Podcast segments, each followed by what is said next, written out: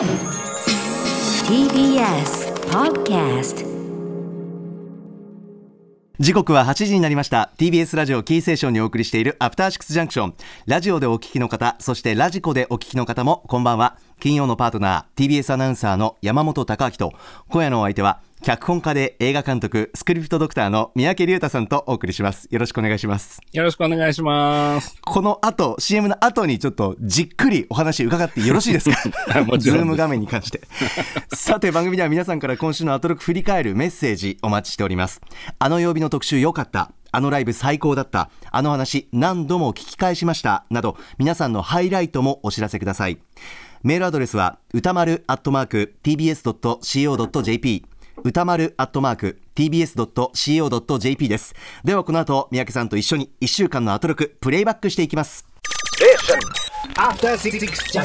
アトロクフューチャーパストです。この1週間でお送りしてきた情報や聞きどころをまとめて紹介して、過去の放送を聞き返せるラジコのタイムフリー機能や、ポッドキャスト、ラジオクラウドなど、各配信プラットフォームと組み合わせて、新しいラジオの楽しみ方を提唱しています。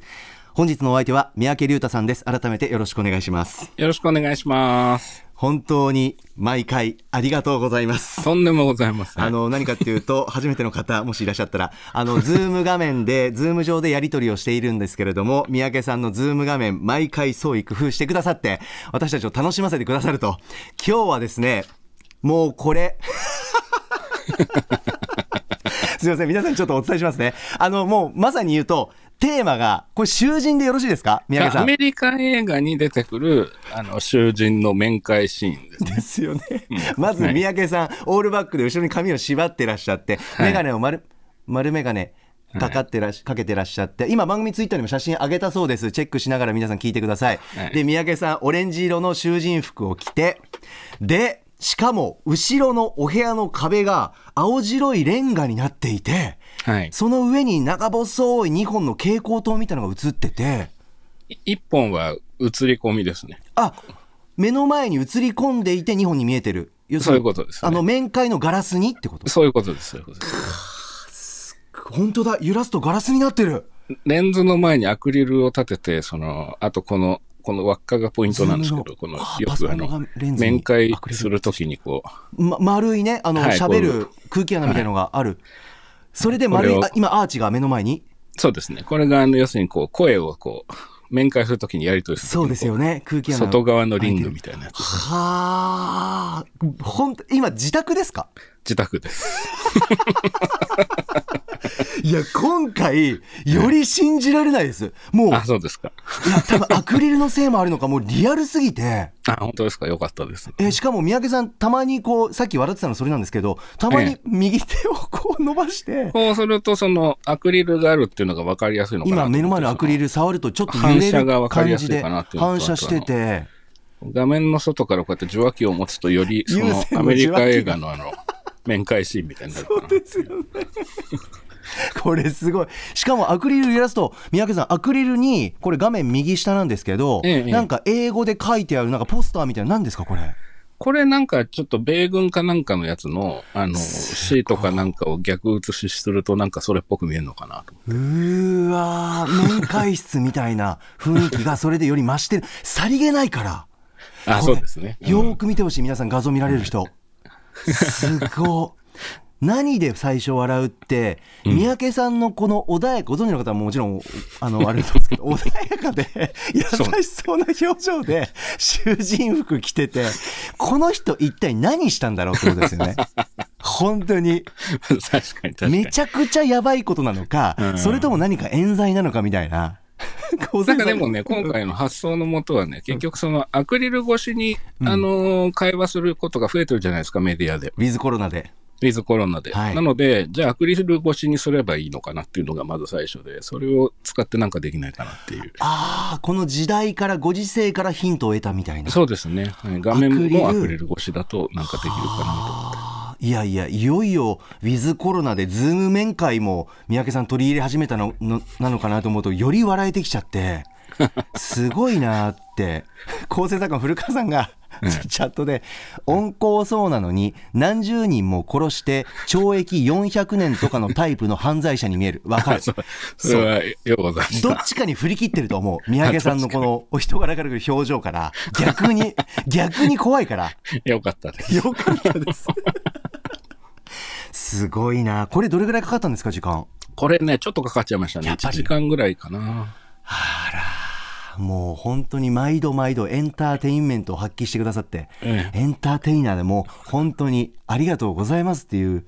とんでもないです。すごいな。え三宅さんそのオレンジの服はどうしたんですか？これなんかドンキであの、買っていただいてハロウィン用のなんか、あったんですか？そういうのが。あ、そうなんだ。で、この反響メール読みたいよ。絶対今リアクションしてくださってるリスナーの方いるもんね、絶対ね。いいですねもったいないね。やっぱ僕、な歌丸さんとちょっとね、お話しして、の残れない時は僕だけがリアクションするあれなんで、もう個人的にはもうなんかもったいないって思ってる。本当に。アトロクのね、公式インスタグラムにも保存してアーカイブしてるんですけど、いや、すいません、もう貴重な電波をいやい。やいやいやいや、え、え、あの、あの、三宅さん、これ一番難しかったのどこですか、難しかったのはアクリルの反射の角度と、あとそのあ、面白い。アクリルにこのリングを記号的につけるのにちょうどいいサイズのリングがなくて。要するに、あの、面会室で喋る空気キャラのところの、まあ、輪っかみたいになってるところ。はい。うんうんなので全然なんか、な何用かよくわかんない輪っかを買ってきて、ラッカーでシルバーに塗って金属っぽく見せて、そこを反射させて、こう、艶をどうやって出そうかなと思って、その、ここに艶がないと金属に見えないんですよね。はあ、え、これ元あったなんか、ちょっとシルバーのワイヤーを曲げたわけじゃないんですね。素人ですはないですね。はい。なんか裁縫用の輪っかかなんかを使ってる。すごい。え、あらかじめ、ちょっとまだ喋っていいってことなんで、あらかじめこの輪っか素材感っていうのを目星つけて買いに行ったんですか？あ、いや、全然全然。何かこう、ラッカー、スプレーで塗って、その、そこの縁のところにどうやってそれ用のライトを当てて、艶出せばいいかなっていうのが一番難しかったですかね。なるほど。シルバーにい色付けするのとライトの当て方なんだ。そうですね。すいません、こんなに尺を。いやいやいやいや、もうディレクター岩崎君もですね、もう、はいもうこの話聞きましょうって、やっぱ感動して、お恥ずかしい許可もらってるんで、いやいやありがとうございますえ、。とんでもないです。もうこれぜひリスナーの皆さんチェックしてみてください。味わい深いと本当に思いますんで、目を凝らして楽しんでいただけたらと思います。さあ、それでは早速いきましょう。ここだけ聞けば1週間がわかるアトロックフューチャーパストパスト編。2月14日月曜日からのこの番組のパスと過去を振り返っていきます。今夜も各曜日のアナウンサーが振り返りを行っています。まずは14日月曜日です。月曜パートナーの熊崎和人アナウンサーに代わりまして篠原里奈です。2月14日月曜日バレンタインデー振り返ります。6時半からのカルチャートークはプロ書評家プロインタビュアーの吉田剛さん。サブスクにも YouTube にもない名曲。そしてサブスクにはあるけれどあまり語られることのないやついフェスキャンペーンがある特集と題して一押しの曲を紹介していただきましたがいやーサブスクにない。でもこの YouTube の鹿野さやかさんの「ホワイト」という曲これはちょっと YouTube でこの後ちゃんとチェックしたいなと思います。7時からのミュージックゾーンライブダイレクト。月1レギュラー。DJ& プロデューサー世界ナンバーワンクイズ DJ でもあるクイザーこと豆腐ビーツさん。いや大ファンなんですけどこれは試される大地でしたね今日は。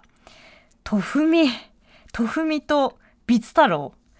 豆腐みとビツ太郎の会話を延々聞いてなかなかカロリーが高いクイズでしたね。でも一応ちゃんとクイズということで。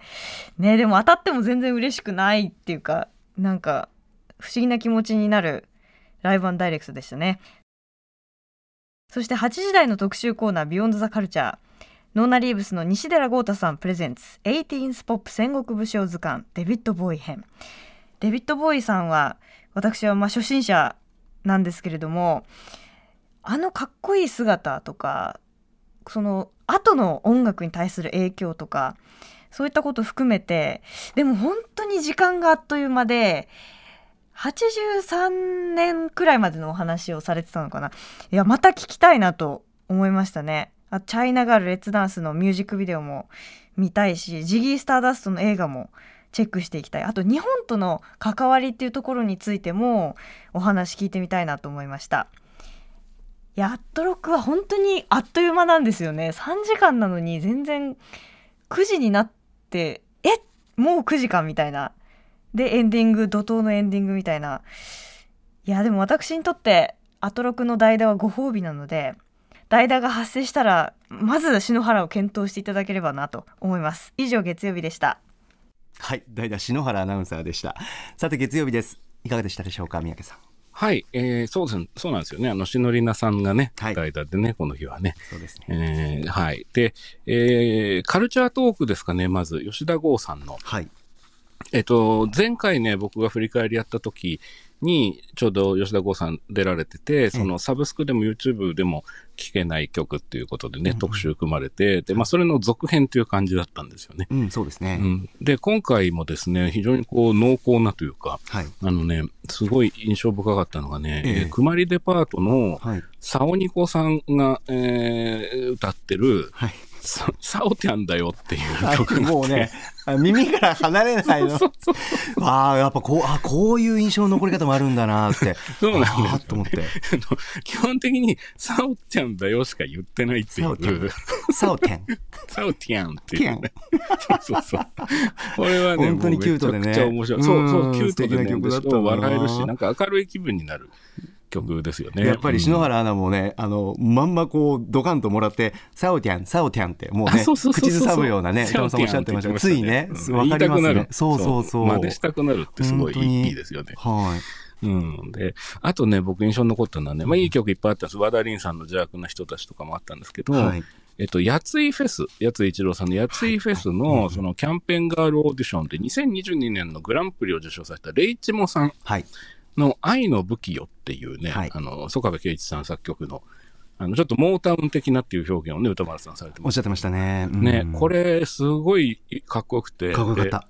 でね、かっこよかったですね。うん。で、その後僕 PV を見たんですけど、あそうですか。ミュージックビデオ、い。MV か、ええ。見たんですけどね、それもすごく良くて、レコーディングしてる風景を、こう、滑車していくようなミュージックビデオなんですけど、はいはい。これもすんごい良くて、うんうん。へえあの、ぜひフルで聴いていただきたいなと思いましたね。あーあと、やついフェスキャンペーンガールで、あの、曽我部さんが毎回作ってるっていう、この贅沢なエピソードもそうそうそう聞けてよかったなあ、そうなんですよね恥ずかしながら、あ、そうなんですねっていう。で、しかも音源、あ、サブスクじゃなく、ここでしか聞けないんだってお得感もありましたよね。そうそうそうそう。そうなんですよ。だからこういうこととをきっかけに、なんか別の、なんだろうな、フォーマットに飛んでってまた聞けたりとかっていうのも面白いですよね。やっぱ今風ですよね。ねうん、あと、鹿野さやかさんっていうね、その、歯医者さんのね、鹿鹿野。え。鹿の、鹿のはいさやかさんのね、ちょっとホワイトって、ちょっとラップ調のね。ね、まさにホワイトね。うんそうそうそう、ホワイトね、ホワイトニングのホワイト。いろんな色のある曲が流れてたな。そうそう、これはぜひね、あのーあれで聞いてほしいですね。ラジコタイムフリーで音楽聴けますかからね。ら。はい。はい。と思いました。それから、宮えっ、川さんとね、月曜日はやっぱりあの、西寺豪太さんのね、はい特集が素晴らしかったですね。はい、こちらメールいただいております。ラジオネーム、ふんどしゅで太郎さんです。今週月曜日8時台、80s 戦国武将図鑑デビッド・ボーイ編、とても良かったです。冒頭で西寺豪太さんが、デビッド・ボーイがアミューズメントパークだとしたら、全部回るのは難しいと言っていたのが言い得て妙な。キャリア全体を見ると膨大に語るべきところのあるデビッド・ボーイですが、その生い立ちからデビュー、下積みを経て、ヒットして有名になるまでの一時代について、ピーター・フランプトンの父親でもあり、美術教師のオーウェン・フランプトンさんの応援があって音楽の道を進むことになったという話など豪太さんのユーモアあふれ分かりやすく軽妙なそれでいて熱い語り口によって解説されることでとてもよく分かりました。1970年代のボーイの重要曲である「チェンジズや豪太さんが個人的に一番好きだという1980年のアルバム「スケアリー・モンスターズ」からの「It's No Game」そしてクイーンとの共作である「アンダープレッシャー」や「チャイナガール」「レッツダンス」「モダンラブ」など80年代前半のボーイの名曲がたくさん聴けたのも最高でした。特集を聞いてデビッド・ボーイ熱が高まったのでいろいろ聞きあさりしつつ次のデビッド・ボーイ特集を楽しみに待ちたいと思います。ということです、三宅さんどうでしょうか？あいや、そうなんですよね。あの、次のっていうのはどういうことかっていうと、その、実はデビッド・ボーイさんのね、活躍のキャリアがあまりにも長いので、はい。ゴータさんがね、その、今日紹介できるのはここまでっていうことでね、最初からおっしゃってたんですよね。そうですね。ええだから何回かに分かれて、で、場合によってはもう過去に戻ったりしながら続けていこうっていう話でね、で、お話始まったんですけど、僕はやっぱり子供の頃にデビッド・ボーイさんって、あの、映画とかね、はい。あのーまあ、戦場のメリークリスマスとかもそうですけども、あの、すごく印象深くて、で、な、なんだろう、こう、ちょっと、こう、うん何かいろんなその時代とかそういうものを超越してるというか、はい。ものすごく先に行ってる方っていう印象があって、あやっぱり三宅さんもそうですか？豪太さんもおっしゃってましたよね。なんかこう、いいなんていうか？余地みたいなんかそういうあ、そうそうそう。先を見越す力がある人なんて、うんあのやっぱ、いい意味で宇宙人的というか、要するになんかこう、ちょっと普通の人地球人には発想できないんじゃないかっていうような感じのイメージがありましたね。で、その件に関して、ゴータさんがね、まものすごく面白い例えをされてて、今回ね、はい。あの、ピタゴラスイッチっていう番組がね、他局でありますけども、ね。はい。ね、こう、球が転がったり、こう、で階段降りたりとかいろいろするやつですけども。あの、例えで言うならばということで、はい。あのボールがあそこにぶつかって、こうあれがひっくり返ってこうなってみたいなことが、あのデビッド・ボーイさんには全部先が見えてた、そういう人なんじゃないかっていうようなことをね、おっしゃってましたね。まさに預言者っていうような。そうですね、そうなんですね。ですから、まあ、すごく今、今の時代に改めてデビッド・ボーイを振り返ると、すごく重要な意味があると思うんですけど、その中でごく初期に、ごめんなさい、ええ。えっ、と、デザイナーの学校に通ってらしたっていうような話とか、はいそう、この辺ね、ね僕勉強不足で全然知らなくて、でも実はそれが後のビジュアルセンスにもつながってるのかもしれない。とか、ね、あとその広告代理店にね、就職してた時期があるっていうのもね、全然知らなくてね、しすごく意外だなと思いましたね。ねえなんか意外な変遷が結構出てきたもんなそうなんですよね。で、あと、応援先生が応援してるっていうくだりですよね、これね。さらっとこうさらっとね。入れてきましたでもやっぱこういうすごく、あの、優れた才能を見抜けるメンターというか、先生に出会えるっていうのはものすごい大事なことだなと思いますね、若い時にね。うんいやなんか曲交えつつやっぱ豪太さんこのボリュームでやっぱ毎回おまとめになるのやっぱすごいなと思いましたねね、そうですね。これは早くちょっと続きが聞きたいなと思いました、ね。そうですね。より次に次にっていうね、はい。はい。音楽流れますね。皆さんラジコタイムフリーでぜひ聴いていただきたいなというふうに思います、あとごめんなさい、一瞬いいですか？はい。えっと、投稿コーナーのイキリ言動をぜひね、あの、聞いていただきたくて、あの、はい。しのりなさんからね、結構パンチラインがバンバン出てくるという。あの、人間の本能に逆らってますぜ感とかね。はいはいはいあの、はい喜ぶと思います 本人も。はい。何のことかは、あの、ぜひ聞いていただいて。ありがとうござい。ますすごい笑いました、ここ。さあ続きましては15日火曜日です。え火曜パートナーの宇垣美里さんに代わりまして今日はですね私駒田健吾が代打を務めました。2月15日火曜日を振り返っていきます6時半からのカルチャートークは20年以上ガチャガチャ業界を取材しトレンドをチェックしているガチャガチャ評論家のお松さんに今のガチャガチャ事情を伺いました。え歌丸さんも大変感銘を受けたそうでこれが第1回だというふうにねお話ししていましたから奥深いガチャガチャのお話がまたねどこかで聞けるかもしれません。そして C からのミュージックゾーンライブダイレクトは愛知県出身のメンバーで構成された名古屋発のラウドポップユニットチームシャチが番組初登場でした。非常に力強い歌声を披露してくれました。そして8時台の特集コーナービヨンドザカルチャーは映画と老者特集。解説していただいたのは東京国際老映画祭の主催者で映画作家でもある牧原恵里さんと東京国際老映画祭の海外交渉スタッフであり8年間のアメリカ生活の経験も持つ湯山陽子さん。お二人ともろう者のため手話通訳付きのリモート出演でお届けいたしました。アナウンサーという職業柄ということもあるんだと思いますが初めて知ったことばかりでろう者聴者コーダ日本史はこの基本的な言葉すらもですねえちゃんと覚えていなかった自分が恥ずかしい限りなんですけれどもでもこうやってそのろう者と聴者が交わる時にはぶつかるかもしれませんけどもこうやってこう本心をさらけ出して語り合うというのは非常にいい時間だったなというふうに私は思いました。今日代々をやってみて、えーその感想をですね、えーなんか言うのも忘れるぐらいなんかちょっとレギュラーなんじゃない？俺っていう感じであの もうなんか代打って感じではなくなってきたような気がいたします。今日やってみて。はい。すいません。怒られるかもしれませんけれども。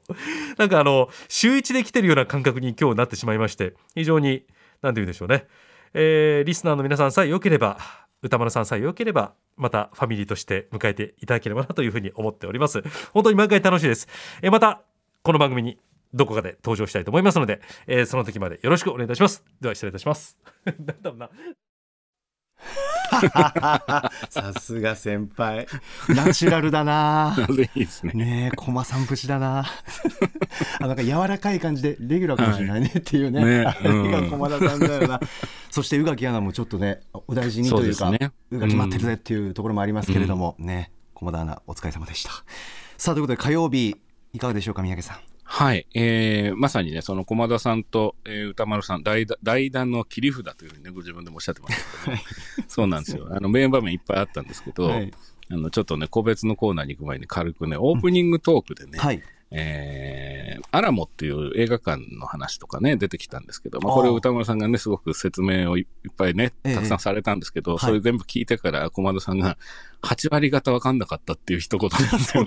僕ごめんなさい。ちょっとオープニング聞けてなく ひてっくり返ってそうなんだカルチャートリート特集聞いてるんです。かあすそうなんっごい笑いました正ね。ここは直だよなやっぱり。なんかまっすぐ向き合ってる感じっていうかいやいや、もう、本当にそのままいる感じですもんねいやいやもうゲラゲラゲラ笑って始まりましたね。必聴ですね。うん。そっか。必聴ですね。先輩すいません。そうか。ナチュラルでしたね。なるほ。ど。それでカルチャートークカルチャートーク。はい、うん。ガチャガチャ。ガチャガチャ。ね。ガチャガチャって、あれですかね、山本さんもピンときます？いやーもうハマっていた世代ですよ。本当にもうガンダムのね、消しゴム素材のっていうか、うん。いわゆる、うんうんあのうガチャガチャとかあとはい。筋肉マンもそうですし、うんうん。うん、なんかあのカプセル金消しですね。そうで金消しですね、うん。いわゆるね。あれが100円200円になる時代ぐらいまで買ってましたね。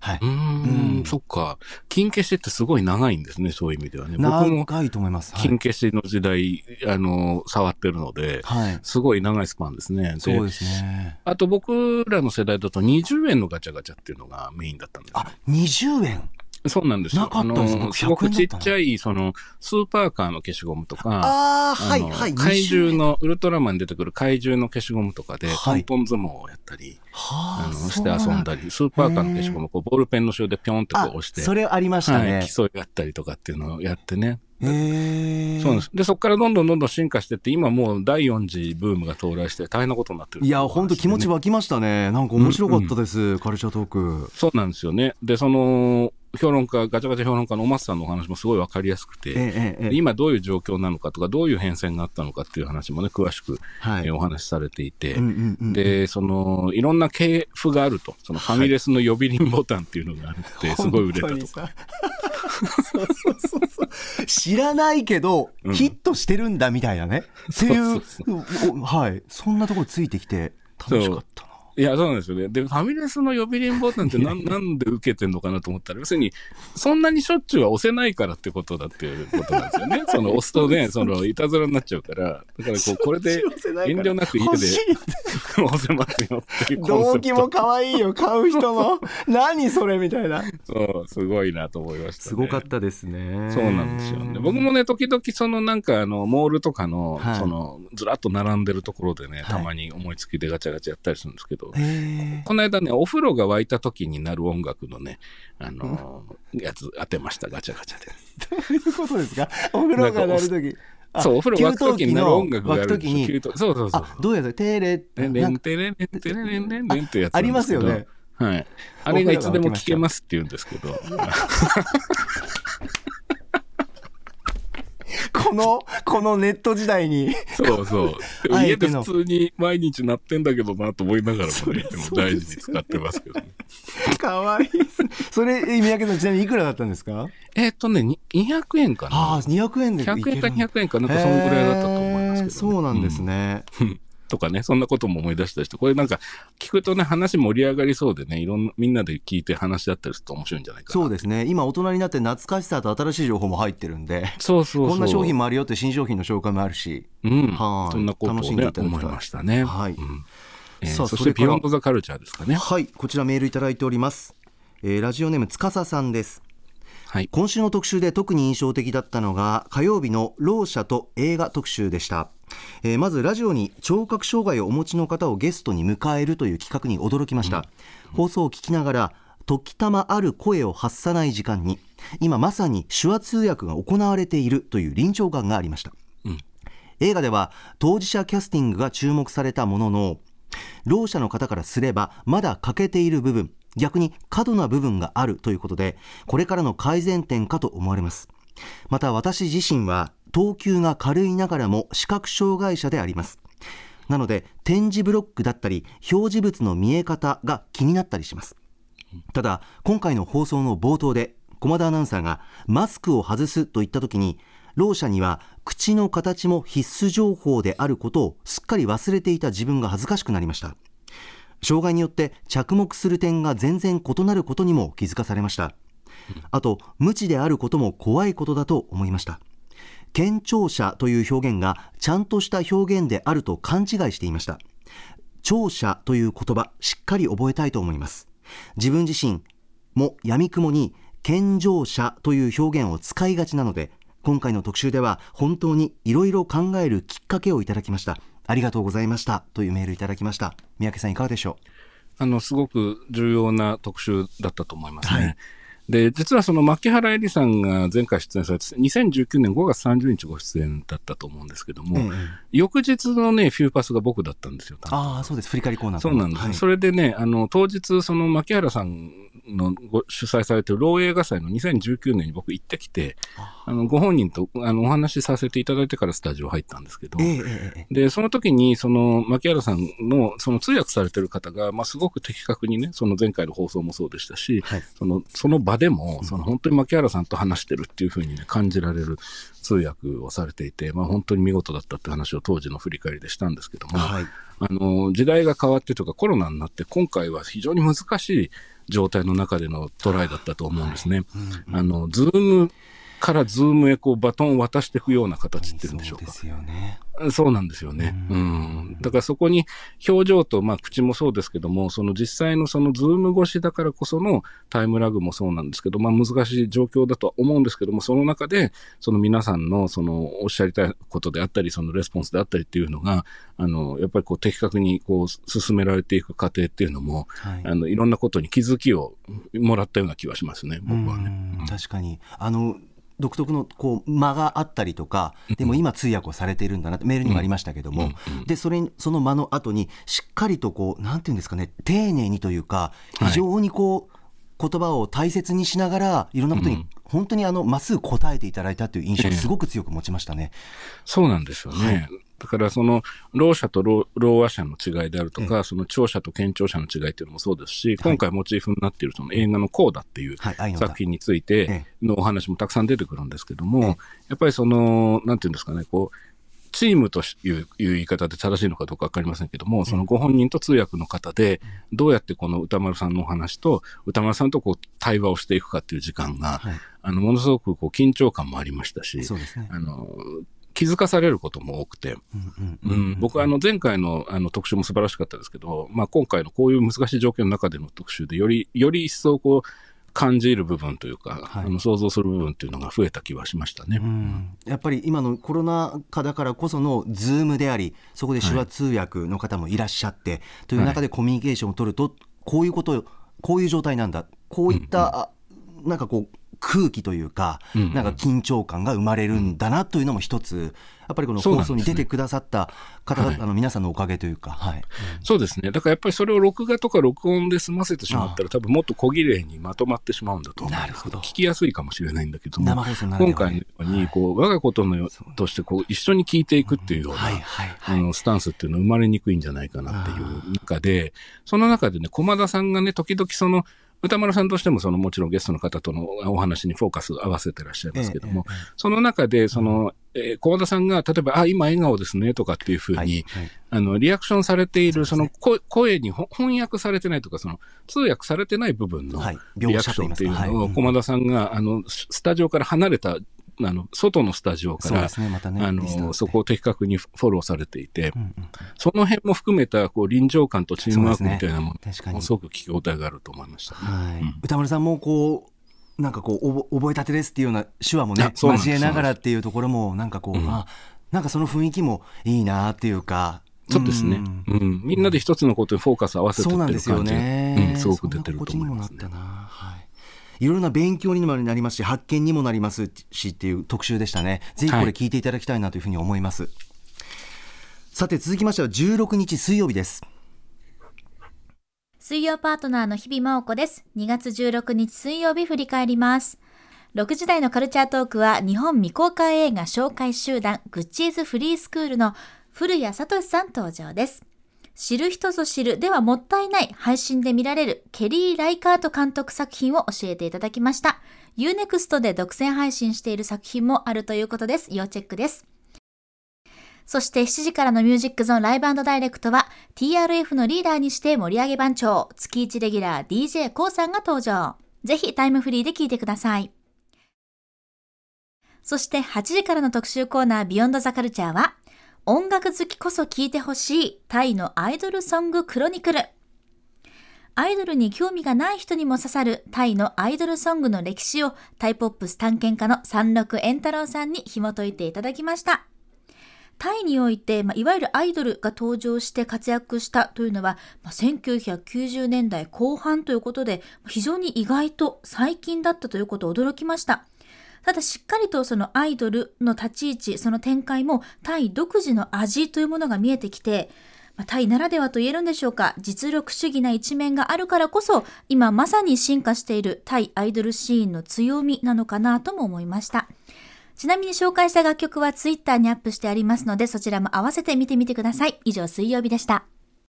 はい三宅さんいかがでしょう？はい。水曜日はですね、あの、まあ、恒例と化しているシャラメ話があったんですけど、オープニングトーク。はい。これはもうね、多分週刊シャラメニュースみたいな感じでね、も そうですね。う、デフォルトでいいんじゃないかっていうね。確かに。もう日々もね楽しそうにそう嬉しそう。にねしかもちょっと恥ずかしそうにだったりとかいろんな表情を出してくれるから。そうそうそう。超楽しいんですけど。そうなんですよ。それで、日比さんが楽しそうなのね聞いてて、やっぱ楽しいオープニングで本したね。はい。はい。でそこからカルチャートークですね。うんうん。あの、グッチェズフリースクールの古谷さんいらっしゃって、はいで、その、まあ、その、まあ、い映画館っていうものの、ええ。その重要性と配信っていう話だったと思うんですよね。はい。うん、今回に関して言うと、その、ビメオを使ったその配信映画館とかですね、ええ。ーそのルシネマっていうね、渋谷の映画館のアパートメントっていう配信システムとタッグとかですね、はい。まあ、いろんな現代的なお話が出てきて、うんうんうん。で、まあ、特にその、今回その、ポイントになってるのは、そのケリー・ライカートさんという映画作家の作品なんの話で、で、詳しくはまあ、あの、聞いていただきたいと思うんですけども、ええ。僕がね、非常に興味深いなと思ったのは、ええ。その、古谷さんが、その、まあ、映画館でその上映する、その、まあ、あるいはイベントであったり、映画祭であったりっていうものの、はい。その映画館そのもののファンとのつながりができる、やっぱり空間というものの重要性っていうお話をされて。いやーあの素敵な話でしたね。味わい深いというか映画好きとしては映画館好きとしてははい。そうなんですよね。で、そのことの意義っていうものも改めて感じたというお話。で、つまり映画館の力っていうものを今回如実に感じたっておっしゃったんですけど、実はその二つの文節の間に一瞬さらっとおっしゃったことが僕はすごく印象に残っていてえ何でし、ょう？小さい映画の配信の仕方というのはこれから考えなきゃいけないんですけど、とおっしゃったんですよね。はいはいで、この小さい映画ってどういう意味かというと、予算というよりも、そのいわゆる、あの、ハリウッド型のエンタメとは違ってですね、その、まあ、あの、す物語がまあ小さかったり、その人間関係のこう密度の高い、えー作品だったりっていうようなことを指しておっしゃってるんだと思うんですね。グッチーズさんが、あの、実際よく配給されたりしている作品群のことだと思うんですね。で、まあ、これ、ここはね、僕本当に聞きたいところというか、はいあの、変な話、もう放送じゃなくてももう、お。会いして聞きたいぐらい、興味があるポインはあトで、どうすると古谷さんにお会いできるだろうって思うぐらいね、あの、ここ本当そうですよねっていう。なるほど。そうなんです。配信すごく便利になって素晴らしいですし、僕も日々恩恵を得てるというか預かってるという感じなんですが、はいす。はい。やっぱりその小さい作品っていうものとの出会いっていうのが、えあの映画館以上に見えにくくなってる部分もあると思うんですね。どうしてもその人気のあるものが上に上がってきたりとかそうっていうね。そうなんです。だから、まあ、どうやってそこを、その、いあの、箱、小屋に行かなくても見られるっていう、この現代の、そのテクノロジーを使って、こう的確にその刺さる人にこう伝えていくのかっていうのはね、多分すごくね、重要な話なんだろうなと。今でこそ考えるべき話すべき聞くべきそうそうそう。本当そう思ポイン。トなんだ。そう、ぜひね、ここをお聞きしたいなっていうふうにね、思って聞いてうました。わあそれもまた特集かカルチャートークでまたよろしければっていううん、話、聞いてみたいなしてきましたわ三宅さんの話聞いたら。あそうですよね。そうだよな。はい。そう、出会えると幸せになる人って絶対いるはずなので、そこにどうやって届けるかっていう一のがすごく重要なはい話なんだと思います。わあありがとうございます。とんでもない。その上で、ビヨンドザカルチャーですはい。かね。こちら、えーメールいただいております、えー今週水曜日のタイのアイドルソングクロニクル。興味津々で聞かせていただきました、タイのアイドルの歴史はあ失礼しました。ラジオネームアリンゴさんです。ありがとうございます。タイのアイドルの歴史は意外にも浅く。1990年代後半あるレーベルが海外留学経験から洋楽要素を取り入れそこからタイのアイドル文化が始まったこと特集ではタイのアイドル文化の歴史と日本の時代背景を絡めた内容となっていて時系列も分かりやすく解説されていました。2015年以降は日本のアイドルの影響も受けて地下アイドルも登場しより一層アイドル文化が盛り上がってきているということ。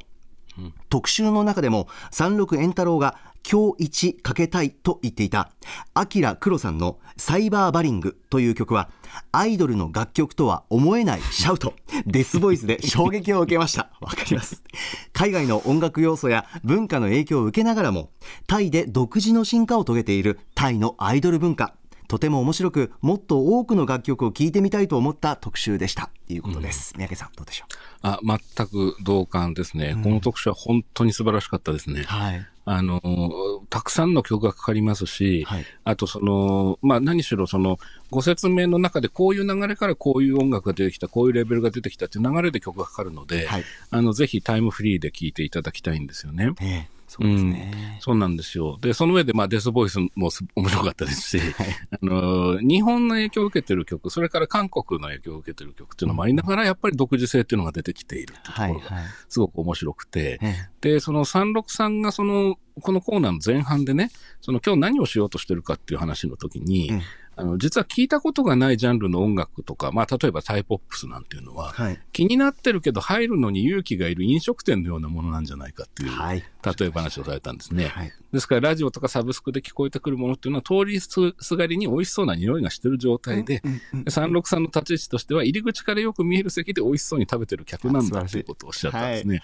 で、これ素晴らしいと思って、で、それに対して歌丸さんが、もうすでにバックにこう曲がかかってたっていうのもあって、はいはい。もうみんなお腹が鳴ってる状態だから、早く行きましょうみたいな感じでこう盛り上げた時に、はいあの、日比さんがですね、ええ本当立ち止まらないともったいないっていうふうにね、コメントされたんです。すごく短い中でね。はいここのね、三三社がこう、なんていうのかな。なるほどそう、そのタイポップスをそのレストランに例えてね、タイ料理みたいなものに例えて、そこにこう一緒にグルーブしていって、こっから面白い特集始まるよっていう流れがね、すごい気持ちよくてね。あそうなんですよ。なんかこう、こう人格とアナウンス技術が融合する瞬間みたいなのが僕すごい好きで、その、そうなんですよね。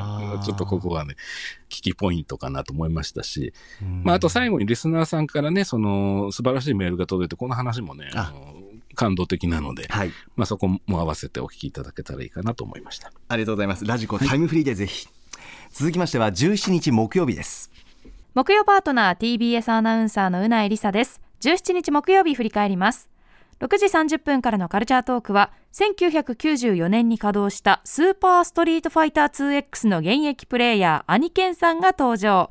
30年近く同じ作品をやり込むアニケンさんに X の魅力やゲームセンターという場所の役割などについて伺いました。どうしてアニケンさんが最新タイトルのストリートファイター5だったりをプレイせずずっと X をやっているのかっていう話でその最新タイトルになってくるとどうしても相手の顔が見れないオンライン対戦になってしまうと。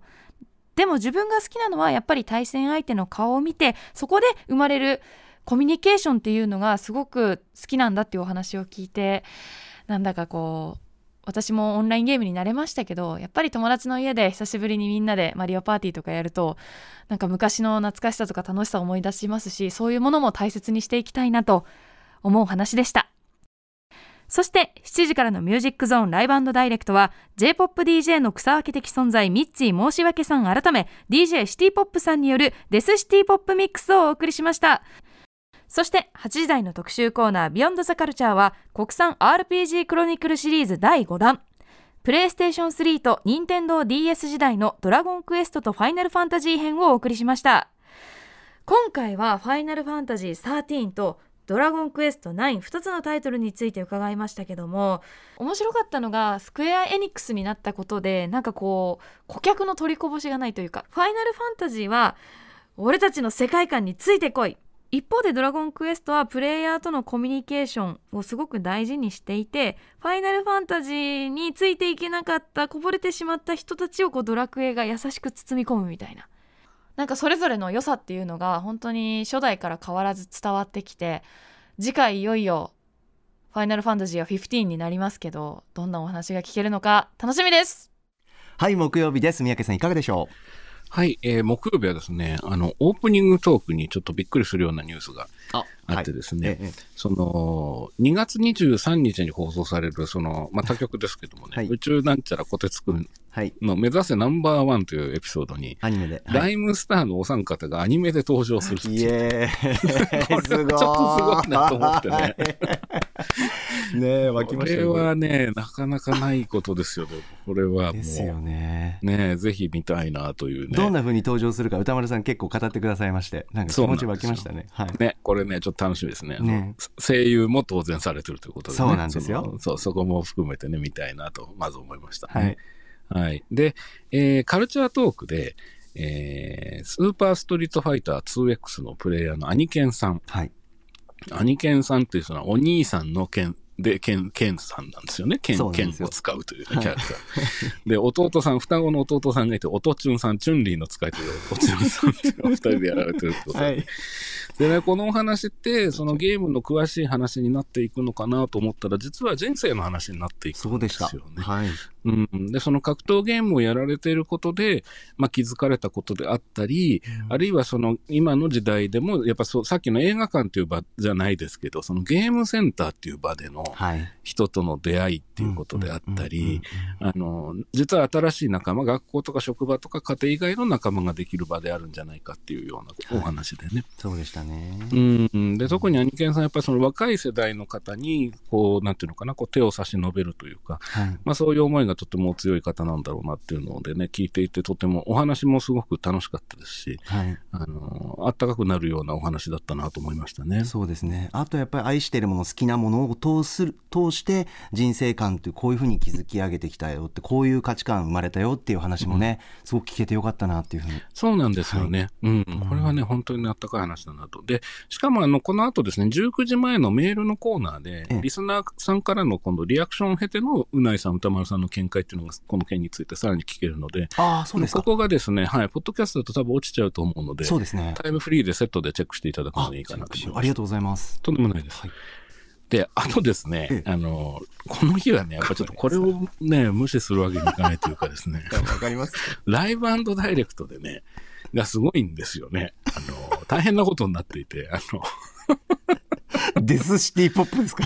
そうそうそう、三井申し訳さん、改め J DJ シティポップさんですけども、うこれはもうすごい時間になってましたね、その、もう三宅さんですら放っておけないこれは振りこれはい放っておけないと思いましたね。さすが三井この掛け合いもすごいんですけどね、この始まる前の掛け合いと、はいあの、終わってからの掛け合いもすごい。曲はもう言うまでもなくすごいんですけど、はいはいあの、さっきもちらっとかかってましたけどね、道のく一人旅のあの、レゲエバージョンとかですね。あと、そんなの関係ね、おっぱっぴーのレゲエバージョンとかね、これどこから見つけてくんのかなっていう曲を、あの、ミッチーさんの凄腕、そうですよね。そこがクールなんですよね。これがまさにプロの DJ の方なんだなっていうね。そう、素これは人が聞いてもかっこ本いいっていう。当にぜひ聞いていただきたいですね。一週間タイムフリーでね。ぜひぜひ。はい。はい。で、一ついいですか？これの件に関してね。あのね、ミッチーさんが、その、じゃあシティポップってなんだろうっていうことをお話しされるときに、ええ。ウィキペディアを読み上げますっておっしゃったんですけど、うんうん。その時にあの、便益のために、その、便利の便に利益の益ですね。便益のためにっていう時に、小さい声で駅弁っていう小ボケを入れたんですけど、その、小さすぎてですね、もう小ボケとしても機能してないっていう、この日の三井さんはちょっとね、すごかったなと思いましたね。えーそこもちょっと聞きどころかなと味わい深い人だわ。ありがとうございます。はい、とんでもない。えーそして、えービヨンドザカルチャーですね。はい。いかがでしたか？こちらの8時台特集は。いやいやいや、あのードロッセルの渡辺さんですね、はいその国産 ARPG クロニクルズのシリーズのまあ最新版ということで、PS3 と NintendoDS 時代の FF とドラクエ特集ということですよね。で、僕はあの前も申し上げたと思うんですけど、まあどちらのゲームも通ってないので、ええ詳しいことは全く言えませんし、はい。詳しい部分に関しては分からない部分もいっぱいあるんですよ、伺ってです。はい。うんただ、渡辺さんのお話がすごく面白いし、毎回。で、今回特に興味深かったのが、その、まあ、常に影響し合っているドラクエと FF の距離が実は一番離れた時期なんですってお話から始まったんですよね。ええええ。うん。で、最も対極にいる時期だって。で、こういう、どういうことだろうと思って、まあ、当時やられてた方は、あの、来た来たっていう感じのお話なんだと思うんですけど、ええで、その中で、その、ファイナルファンタジー、えー、13、13の、その、はすごく挑戦的なんだけど、困惑してるお客さんが当時多かったっていうことで、その困惑ポイント1、2、3っていう形で、はい。まず紹介されるんですよね本。当に。えーで、そのファルシェのルシがコクーンからパージされてファルスへ行くっていう、素晴らしいよくわからない話がね、その、一気に行きました、三宅さん。そうそうそう僕もこれ言いたくなるのよ。そうそうそうそうそう。で、これなんだろうと思ってえね、なんだろうそのネネット用語になってるっていう話なんですけどね。そうですね。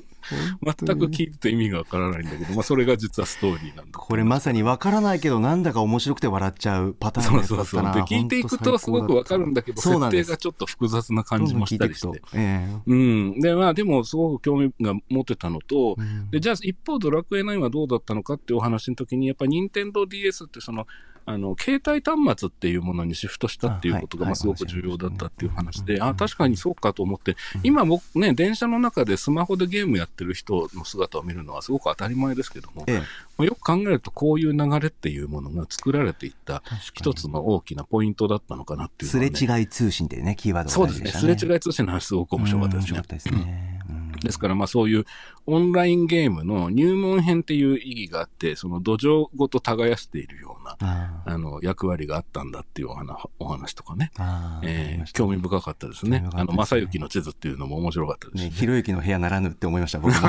正幸の地図も来たかみたいな思いましたけどね。僕も思いました。あと、うないアナが印象的だったな。うないがね、やっぱり、その、うないは当時から知ってるから、もううんうん。ゲラゲラ笑ってるわけですよ。ファルシが出た時点で。うん。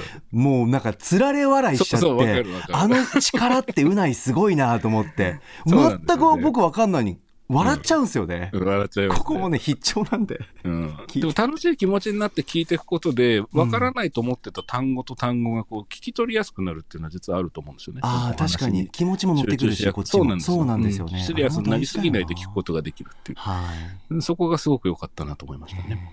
こちらもぜひ聞いてみてください。はい。さて本日振り返りで紹介した各コーナーラジコのタイムフリー機能スマホアプリラジオクラウド Amazon ミュージックなど各配信プラットフォームのポッドキャストでもお楽しみいただけます。以上ここまでパスト編でした。この後は来週1週間のアトロクの予定まとめてお知らせします。では来週1週間のアフターシックスジャンクションの予定を一気にお知らせします。まずは21日月曜日。来週も熊崎アナウンサーはお休みです。代わりにパートナーを担当するのは入社1年目小沢光輝アナウンサーです。よろしくお願いします。さて6時半からは北京冬季オリンピックにおいて注目度が高かった熊崎アナウンサーの実況にフィーチャー。フリースタイル男女ビッグエア決勝での熊崎アナの実況が大反響を呼んでいます。番組にもたくさんメッセージが届いていまして実際どこがどうすごい実況だったのかまたフリースタイルの実況ってどう難しいのかなどを自身もスポーツ実況を担当する TBS 小笠原渉アナウンサーに解説してもらいます。そして7時は東京を代表するヒップホップ DJ にしてプロデューサー DJ 渡来さんです。8時は未だに車の免許を持っていない歌丸よ。もう低レベルな話はここまでだ。モータースポーツ界の最高峰 F1 の世界で今空前絶後の大激震が起きているからちゃんと聞け特集。by サッシャ中野真司続いて22日火曜日です。6時半からは白夜消防の森田修一さん登場です。歌丸さんが雑誌ブブカで連載中マブロンで取り上げるおすすめのアイドル的楽曲聞いていきます。7時はデビュー30周年記念ニューアルバム体温鼓動をリリースするシンガーソングライター古市東子さん番組初登場です。8時は世界ナンバーワンレゲエクルーマイティクラウンがなんと活動休止するというから改めて本人たちにその偉大な足跡を聞いてみよう特集。23日水曜日です。6時半からは本にまつわる様々な仕事を手掛けるブックコーディネーターの内沼慎太郎さん登場。7時は2月16日に配信シングルサニーをリリースしたばかりのケイシ田中さん。8時は月刊島尾アワー。コロナをぶっ飛ばせ春のおしゃワングランプリ 2022SS 思わず誰もが、ああ、おしゃれじゃんと言いたくなるような、あなたのおしゃれ自慢、あるいは、あなたの友人や、あなたが街で見かけた、ああ、おしゃれじゃんな、おしゃワン事象を大募集。ファッションだけではなく、どんなおしゃれでも大歓迎ということです。初代おしゃワングランプリに輝いた方には、しまおアワー特製おしゃワンペンダントをプレゼントしますとのこと。メールの件名に、おしゃワンと書いて、番組メールアドレス、宇多丸アットマーク tbs.co.jp までどしどしお寄せください。24日木曜日です。6時半からは、ポッカ札幌フードビバレッジ株式会社代表取締役社長の曽谷真一さん登場。レモン界のキング、曽谷社長が直接知られざるレモンの魅力について口を酸っぱくしてお話ししてくれます。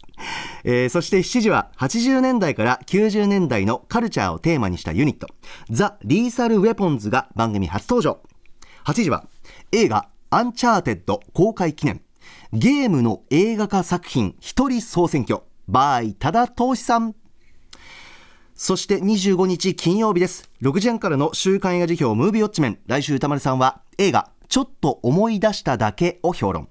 7時は1月26日にデビューシングル「白馬の王子とバラ色の私」をリリースした歌手のかやさん番組初登場そして8時は1週間の番組を振り返るアトロックフューチャーパスト来週は音楽ライター小室孝之さん来てくださいますさあということで2月9日に配信リリースされたハイパーヨーヨーのニューシングルライブダイレクト赤坂は夜の7時に乗せてそろそろお別れのお時間です。三宅さん来週もいろいろな特集ありましたね。ね楽しみですね。うん。あのお、おしゃわんもちょっと謎めいているしね。そうですね。2022SS、これはですね、僕毎回忘れるんですけど、スプリング、サマーのことですよね。ああ、そういうことか。そう、なんかね、入ってこないんですよね。AW はだってオータム、ウィンターでしょ？俺毎回これだけ馴染まないんだよな。ああ、SS って何かと思いましたね。そうなんですよね。まあ、あと熊崎さんのね、特集も面白そうですね、これね。ぜひ、必聴でございます。三宅さんありがとうございました。はい、はい、ありがとうございました。